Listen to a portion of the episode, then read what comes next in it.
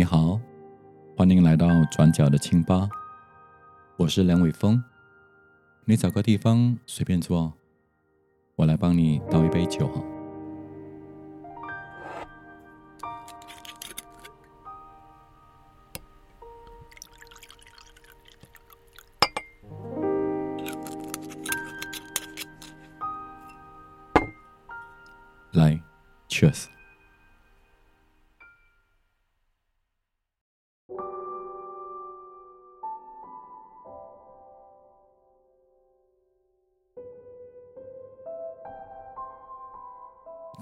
整理这一期的播客内容时，我突然间想到，既然这是转角的清吧的第三期播客，也许我可以来点仪式感，聊三个话题。所以这一次，我从大家在我的小红书和微博的留言列表里，选择了瓶颈期、职场生存法则。还有感知力这三个话题，来作为这一期的播客内容哦。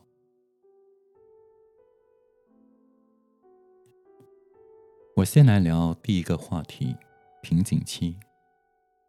关于这个话题，大家在留言列表里有提到过的问题是包括创作人该如何度过瓶颈期啦，设计师该如何摆脱焦虑。和遇到瓶颈期时该如何面对？还有这一个，梁老师，我今年快三十岁了，面对网上“三十岁是创作人瓶颈期”的说法，感受到非常大的危机感。请问老师有什么建议？其实。如果大家在网上搜一搜关于如何度过瓶颈期的问题，你会看到在网上已经有超过一千万篇左右的文章和各种方法论。我一方面不想做方法论的搬运工，把别人的内容包装一下，就变成是自己的内容；而另外一方面，我在想，既然已经有这么多的方法论了。大家却还是依然感觉到焦虑，会不会是因为越多的方法论，反而越会加重大家的焦虑感了呢？就像铺天盖地的教人瘦身减肥啦，念出腹肌和马甲线的教程，反而让人更加没有动力念下去了。所以，关于如何度过瓶颈期？我不想给予大家任何方法或建议，免得增加你们的负担。我只想和大家分享一些非常纯粹的我个人对于瓶颈期的想法，或者是我自己的一些个人体验首先，我真的觉得瓶颈期是一个非常正常的现象。而这个现象将会发生在我们所进行的几乎所有的任何活动里，不管是职场的发展道路上，或者是两个人的相处关系啦，或任何技术和技能的磨练等，这些活动我们都无可避免的会碰上所谓的瓶颈期的。就连我刚才所提到的，嗯，瘦身减肥，也都会碰上瓶颈期的。就是那种刚开始的一两周，可能可以看到体重啦、体脂啦在刷刷刷的降下来，但跟着突然间不知道怎么的，就发现好几周都没法把体脂给刷下来的情况一样。这就是遇上减肥瘦身的瓶颈期了。而我之所以会说瓶颈期是一个非常正常的现象，是因为所谓的瓶颈期，指的就是一个活动在进行到某个阶段后，无法再用旧有的方式去将这个活动继续往前推进时的一种现象。我再说一次哈，所谓的瓶颈期，指的是一个活动在进行到某个阶段后，无法再用旧有的方式去将这个活动继续往前推进的一种现象。所以，当大家都在担心着瓶颈期的到来，感觉就像是世界末日的时候，我的想法是，我们本来就不该用旧有的方式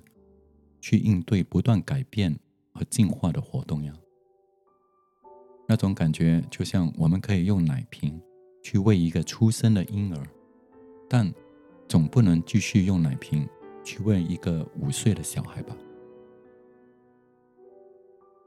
所以我自己会先接受，瓶颈期是所有活动的必经之路，把自己的心态先给摆好，不要诚惶诚恐的，才能更好的去应付瓶颈期的。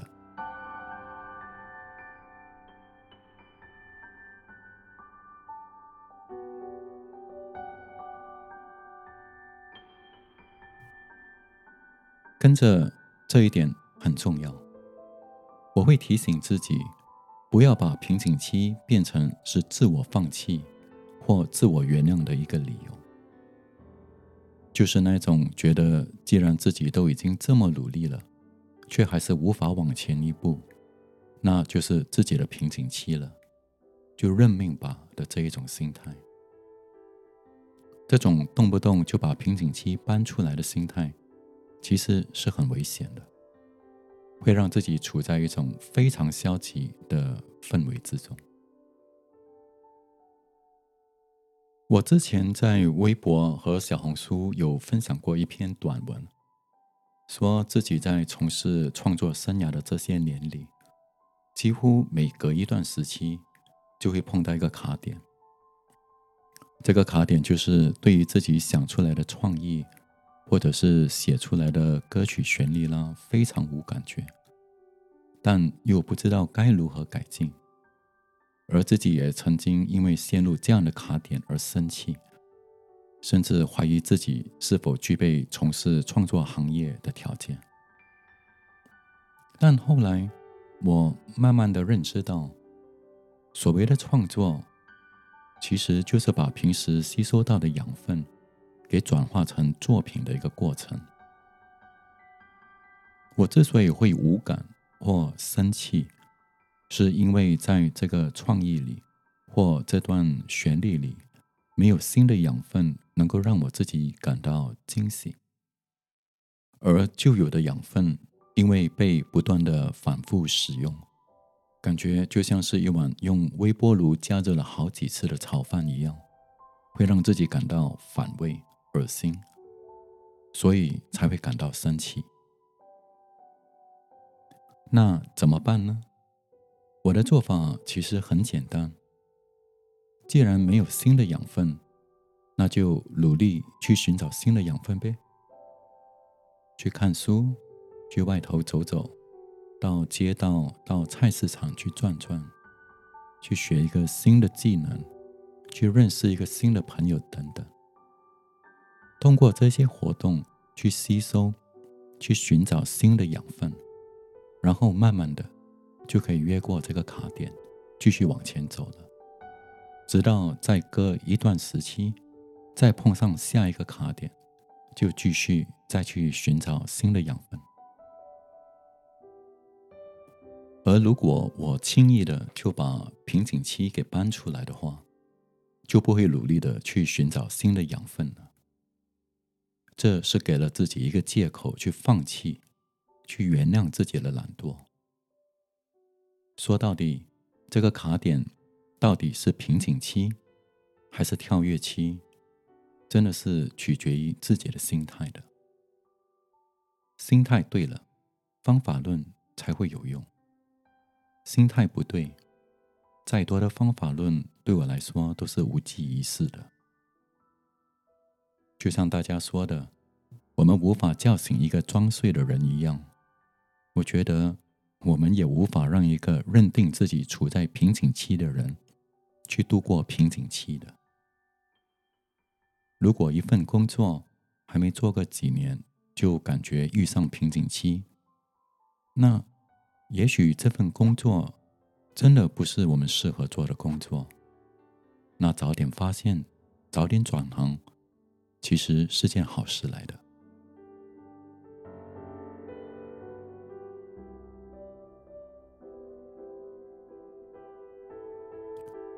我记得在零九年的时候，因为一些突发的因素，我的歌曲创作陷入一个比较大的卡点，也就是大家所谓的瓶颈期。那经过了我看快大半年的努力吧，好像都没什么进展。当时我用了这样的一个比喻来激励自己。在这里也和你分享一下哈，这个比喻就是靠近瓶颈，就表示靠近瓶口了。冲过去就能去到一个更大的空间，有更新鲜的空气；不冲过去，那就只能回到瓶子里，等着空气慢慢的被消耗掉，等着自己慢慢的死去。这种半威胁的语气，其实对我自己还蛮管用的。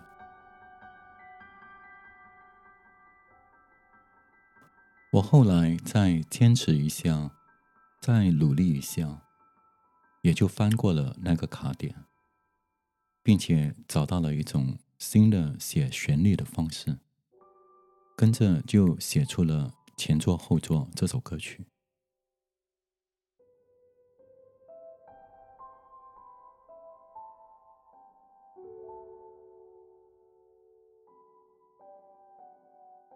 关于瓶颈期的这个话题，我还有一点想要分享啊。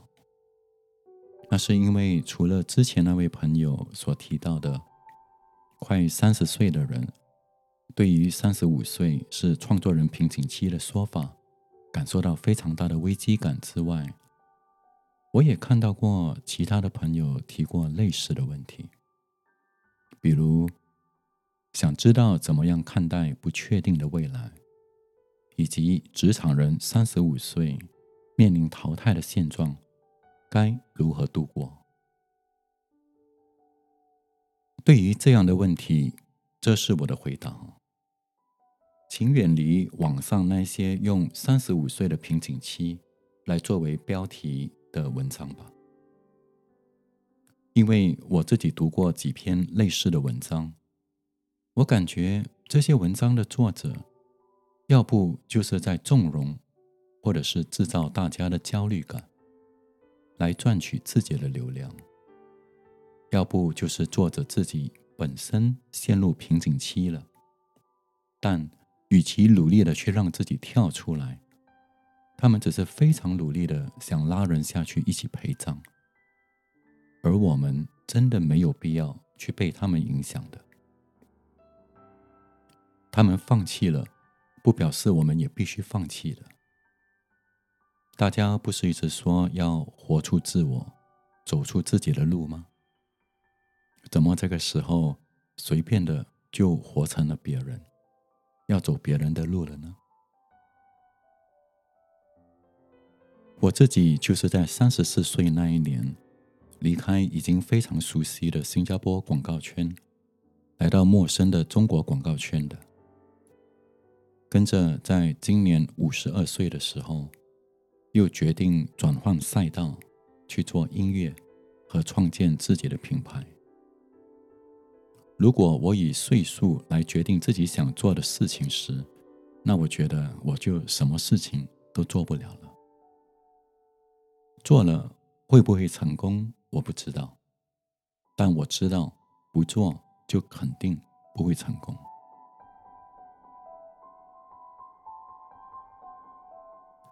关于瓶颈期的话题，我想先聊到这儿哈。让我先帮你再倒杯酒，跟着我们聊聊下一个话题，也就是职场生存法则的话题。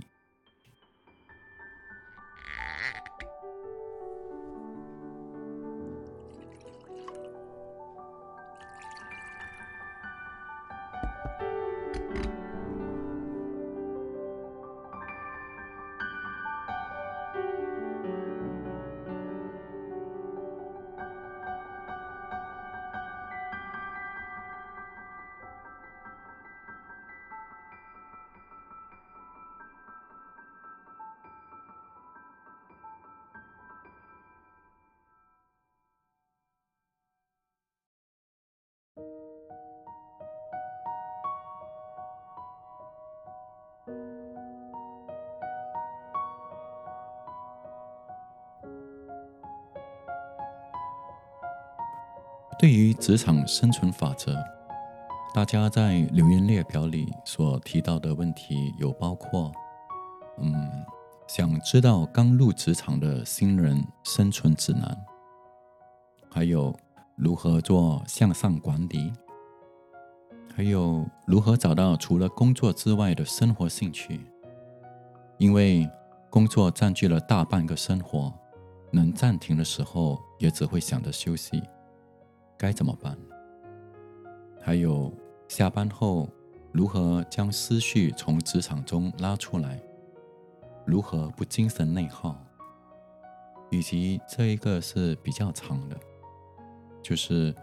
职场生存的建议或者解读。因为现在很多人，包括我自己在内，遇到一份内耗或者不健康的工作环境和状态下。不知道应该怎么做、怎么调整、怎么选择，加上疫情下并没有过多的选择机会和平台，应该从何下手？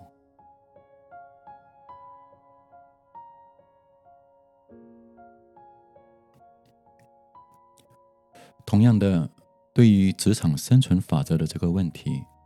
网上已经有超过两千万的那个文章和各种方法论了。所以我分享的依然不是方法论，只是一些非常纯粹的个人想法和自己的体验哦。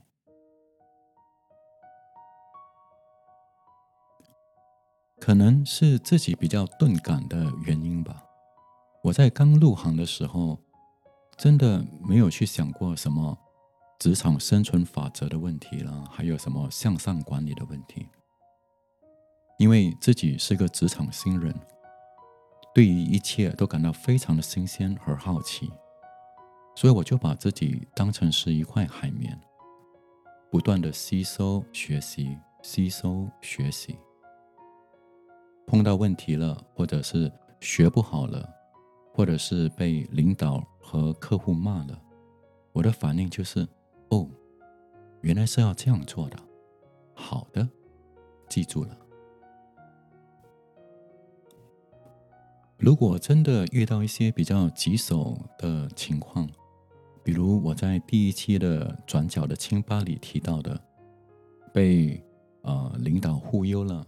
却又无法提出辞职的话，那既然走都走不了了，我就会尝试去转换心态，去训练自己的反应能力和适应能力。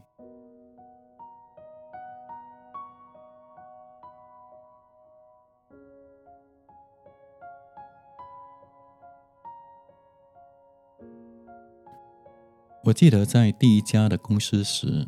有一天的早上，我的直属上司带着我去参加一个项目的提案，而有一个客户，我是第一次见面。他因为我们提案就是我和我的直属上司所提案的内容不符合他的预期，所以他对着我还有我的直属上司臭骂了一顿。是用英文骂的很难听的那种臭骂。跟着，到了同一天的下午，我们有另一个项目，必须给同一个客户提案，而我的直属上司当时有点赌气，不想去了，所以就让另外一个同事带着我去提案了。当那位客户看到我的时候，我可以非常明显的看到他露出那一种。有点惊讶，同时又有点嫌弃的那个表情。他说：“It's you again，就是又是你的意思。”那我就跟他说：“Yes，it's me again. Thanks for remember me. May I have a second chance？” 意思就是：是的，又是我。谢谢你记得我。我能有第二次机会吗？后来的提案其实也没有太顺利，依然被这个客户骂了一顿，但至少没有像早上那么难听和火爆了。在回去公司的路上，我的同事问我，他说在同一天被同一个客户骂了两次，而且是在替我们的直属上司背锅，会不会难受？我当时的回答是：真要说不难受是假的，但再仔细想想，他骂归骂，又没拿出武器来威胁我，或者是打我，我又没有少任何一根毛发，所以其实也还好了。而且。当我们的直属上司在囧，在打退堂鼓、往后退的时候，我们才有可能被看见呢。所以其实也还好了。有趣的是，那位客户后来变成我很好的一个朋友，甚至在我转去另一家公司时，还找过我一起合作别的项目。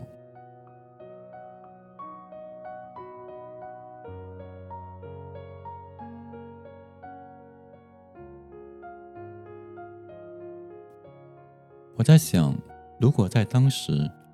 我想着的是什么职场生存法则啦，或者是纠结于如何向上管理、如何应对无能的领导之类的话题的话，那我觉得自己只会被困在这样的情绪里，变得越来越消极。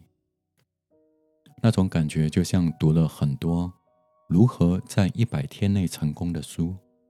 就反而会让自己感觉非常失败一样的感觉。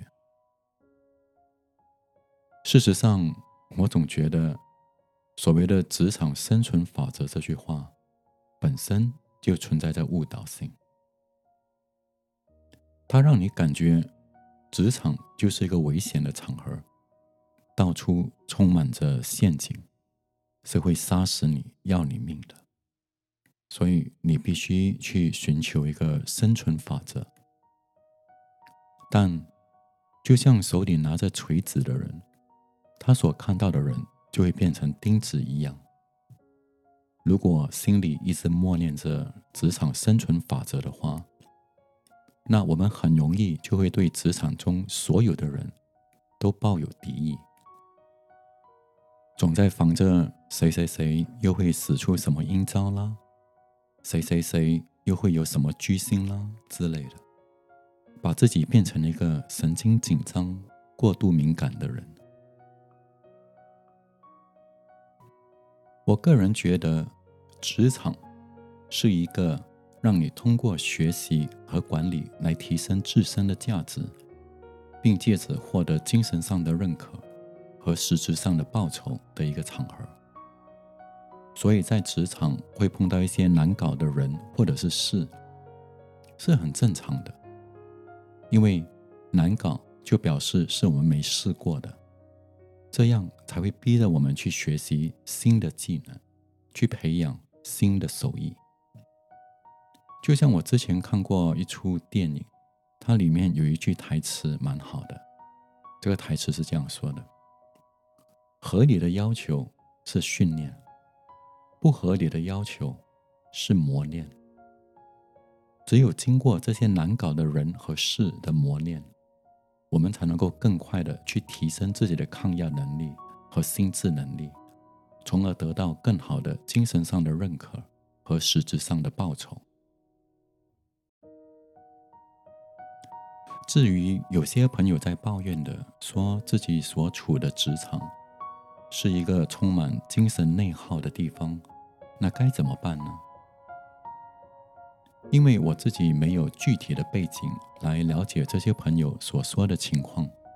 无法判断他们所处的职场是否真的如此不健康，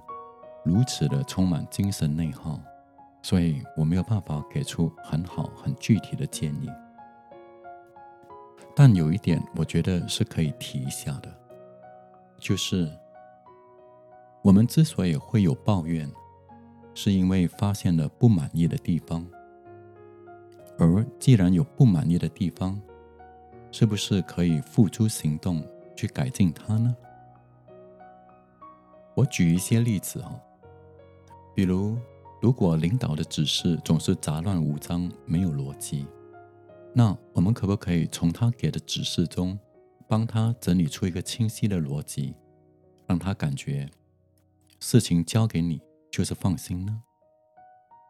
如果办公室的工作气氛总是阴阳怪气的，充满各种甩锅行为，那我们可不可以尝试去捡起这些锅，给自己制造表现的机会呢？又或者，如果这个公司真的不管从哪一个方面来看，都是一无是处、毫无发展空间可言的话，那我们可不可以先专心打磨好自己的业绩，整理好自己的简历，争取让一个更好的公司能看到自己的能力呢？就像我刚才说的，在因为发现了不满意的地方而抱怨之后。下一步是不是应该付诸行动，去改进这些不满意的地方呢？因为我觉得，真正的精神内耗，大多时候不是来自于他人或外部的因素，而是来自于自己没有行动力的抱怨。因为有行动力的抱怨是一种进步，没有行动力的抱怨。它会变成一种可怕的内耗，这才是真正的精神内耗。等一下哈，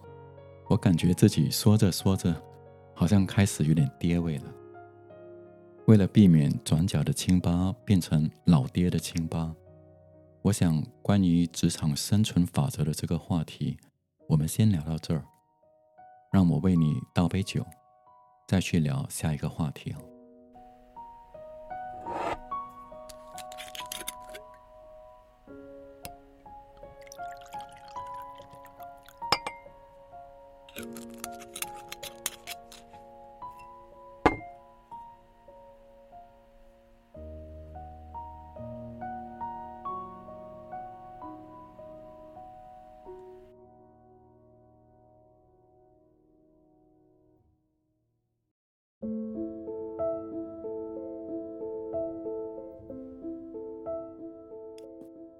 我们聊的下一个话题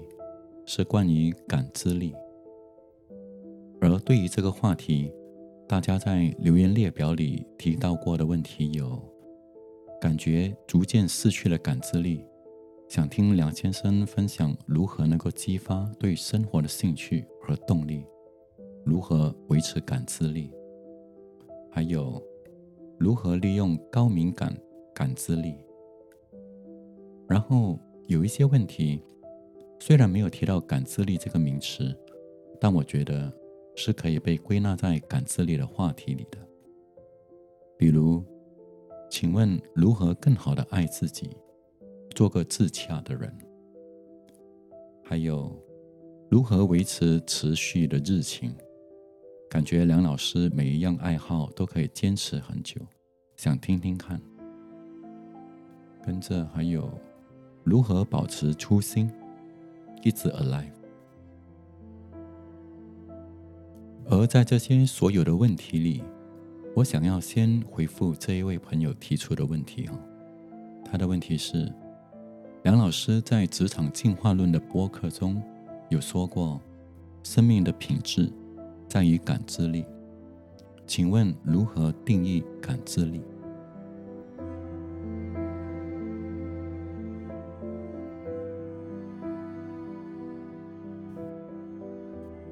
如果我用比较长的方式来解释的话，感知力就是感觉和知觉的综合能力。那如果你问感觉和知觉有什么分别的话，感觉就是我们通过触觉、视觉、听觉、嗅觉和味觉，就是所谓的五感所得到的认知。而当我们把这些认知给整合在一起的时候，就形成了知觉。如果我用比较短的方式，也就是一句话来解释的话，感知力就是一种对人事物的细微观察和认知的能力。感知力是我们身为人天生就具备的一种能力。这也是为什么在我们小时候会非常好奇的通过触觉。视觉、听觉、嗅觉和味觉，去仔细的观察一个事物，从而形成自己对这个事物的认知。那个时候的喜欢或者不喜欢，高兴或者是不高兴，都是非常具体和明确的。但慢慢的，因为各种因素，我们会开始变得不再有心思和耐心，去仔细的观察人事物，而没有仔细观察的基础，也就无法形成具体和明确的认知。在这种情况之下，我们的感知力就会慢慢的钝化，甚至退化，陷入一种麻而不仁、听而不闻。视而不见的状态，这时的生命其实变成了只是在依靠着惯性在行动的生活方式，而只是依靠着惯性在行动的生活方式，是无法敏锐的去察觉到生命中那些细腻的美好，从而拥有美好的生命体验的。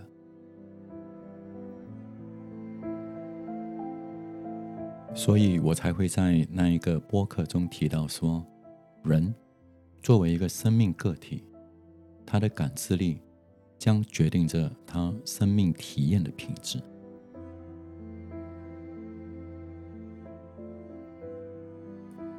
那我们可以如何维持感知力呢？我个人的方式是把自己从惯性中拉出来，重新去培养自己的感知力。譬如说，对于某个事情，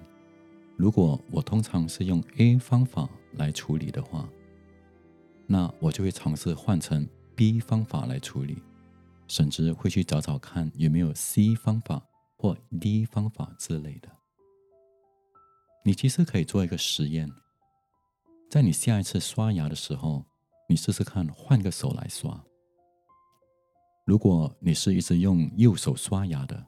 那就换成左手来刷。同样的，如果你是一直用左手刷牙的，那就换成右手来刷。当你无法用惯性的方式来刷牙时，你将会发现，你对自己的每一颗牙齿，突然之间会有了新的感知的。因为，当我们可以不断的把自己从惯性中拉出来。我们的感知力就会不断的被激活着，而当感知力能够被不断的激活着的时候，我们就能够让自己像小时候一样，重新的去仔细观察和认知到身边原本习以为常的人事物，从而去拥有不同的感受的。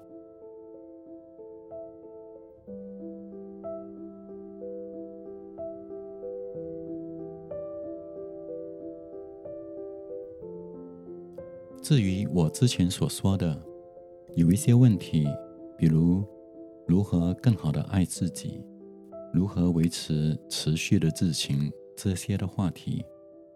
虽然没有提到感知力这个名词，但我觉得是可以被归纳在感知力的话题里，是因为感知力会让我们透过表象，去重新认知到身边的人事物的本质。从而产生一种敬畏的心态。有了敬畏的心态，我们也就不会，也不敢去为所欲为了。嗯，我觉得这样听起来好像有点绕。让我和你举个例子哦。就像我之所以能够对音乐创作一直保持着热情，不只是因为我喜欢这音乐。更是因为我敬畏着音乐，音乐它有着一种神奇的魔力，可以跨越语言和文化的障碍，来建立一种心灵上的联系，能够在我们需要勇气时激励着我们，在我们悲伤时安慰着我们。音乐甚至被证明了具有医学治疗的一种能力。就是因为出于对音乐的这一份敬畏，而自己又非常幸运的能够参与到这样的行业之中，所以我才会不断的去学习和探索，让自己更了解它，希望可以把它做得更好，让它的魔力可以被进一步的扩展。所以，对于音乐的敬畏，就是我能够对音乐创作一直保持着热情的原因。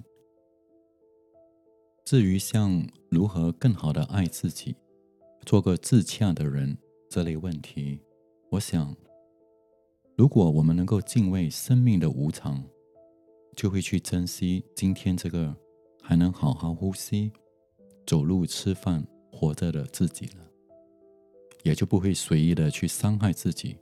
或让自己循环在一个负面的情绪里了。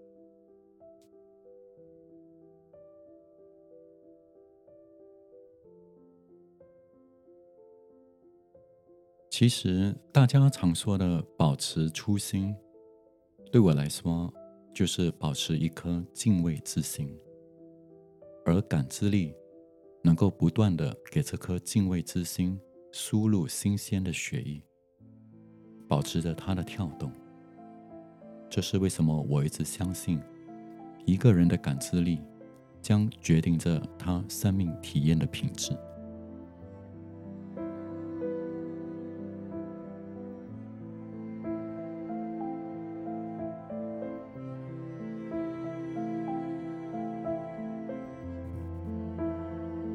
聊到这儿，我觉得好像差不多了。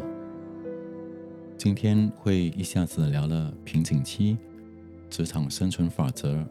还有感知力的三个话题。除了因为这是转角的清吧的第三期播客，自己想来点仪式感之外，还有另外一个原因，是因为自己创立的品牌将在下个月开始面试。所以手头上有一堆琐碎但重要的事物要去处理，我有点担心第四期的转角的清吧又会再拖着呢，所以才想说在这一期多说一些内容，以谢谢你对转角的清吧的支持。同样的，用一杯酒来表达我的谢意，期待你下次的光临。